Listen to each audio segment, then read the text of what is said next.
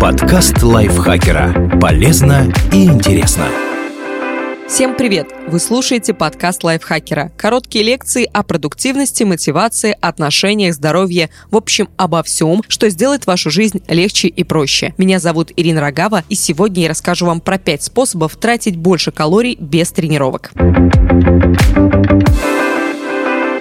Немного увеличить энергозатраты организма можно и без физических упражнений. Подтверждено учеными. Поддерживайте низкую температуру в помещении. Старайтесь поддерживать прохладную температуру в комнате, особенно во время сна, и чаще бывать на свежем воздухе. Холод повышает количество бурого жира, разновидности жировой ткани, которая тратит энергию, чтобы обогреть организм. Ученые выяснили, что у взрослых людей 50-100 граммов бурого жира увеличивают энергетические затраты на 150-300 килокалорий в день. Исследование 2014 года показало, что при наличии бурого жира долгое пребывание 5-8 часов в холодной комнате значительно увеличивает расход энергии, ускоряет утилизацию глюкозы по всему телу и повышает чувствительность к инсулину. А исследование Франческо Целли и Пола Ли установило, что регулярный сон в холодной комнате 19 градусов Цельсия в течение месяца увеличивает объем бурых жировых клеток на 42%, а их метаболическую активность на 10%. Кроме того, у участников исследования повысилась чувствительность к глюкозе, а также увеличилось количество лептина, гормона, подавляющего аппетит, и адипонектина, повышает чувствительность к инсулину, имеет противовоспалительные и антиатерогенные эффекты.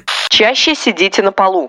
Если вы смотрите телевизор на полу, а не на мягком диване или кресле, больше мышц напрягается, чтобы просто поддерживать тело в определенном положении. Также больше энергии тратится на то, чтобы сесть на пол и встать с него. Помимо траты калорий, сидение на полу улучшает гибкость, тонус мышц и осанку. Наше тело приспособлено для выполнения полного приседания, а современный человек весь день выполняет его только в половину диапазона. В результате мы постепенно теряем гибкость и подвижность суставов.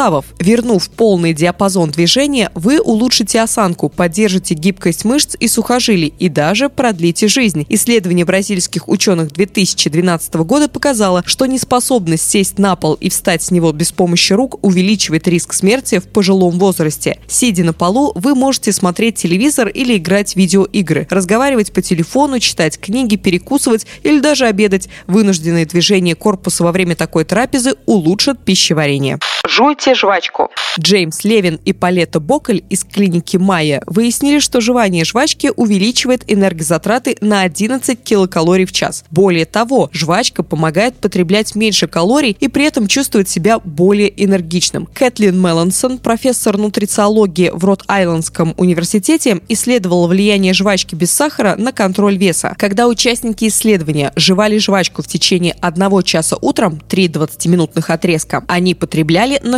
67 килокалорий меньше на завтрак и не компенсировали их в течение дня. Оценивая свое состояние, участники заявляли, что чувствуют прилив энергии и меньший голод после жевания жвачки. Исследователи предположили, что сам процесс жевания стимулирует нервы в жевательных мышцах, которые отправляют сигналы в зоны аппетита в мозге, связанные с чувством насыщения. Это объясняет, почему испытуемые были менее голодны. Ходите под динамичную музыку.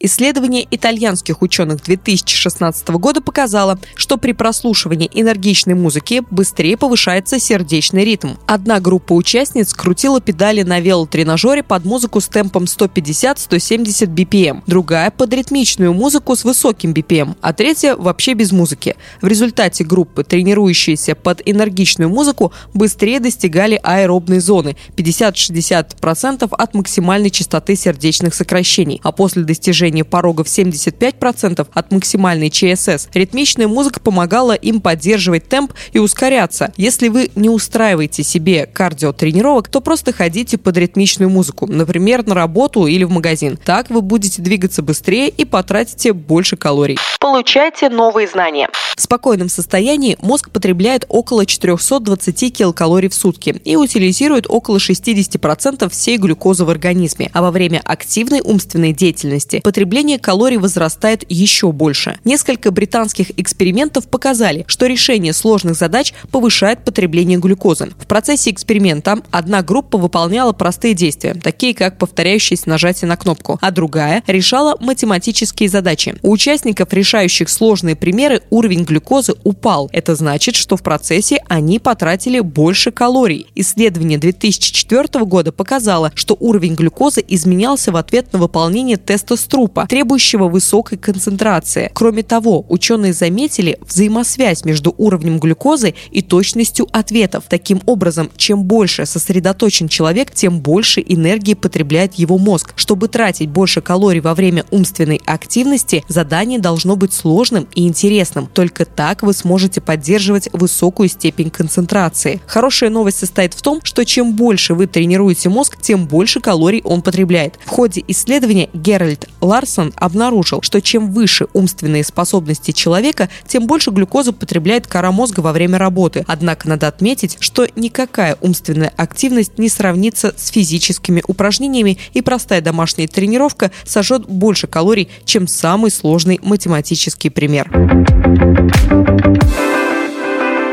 Спасибо большое, что прослушали этот выпуск. Автор текста и Зорина. Озвучила его я, Ирина Рогава. Не забывайте подписываться на наш подкаст на всех платформах, ставить ему лайки и звездочки, писать комментарии, а также делиться выпусками со своими друзьями в социальных сетях. На этом я с вами прощаюсь. Пока-пока.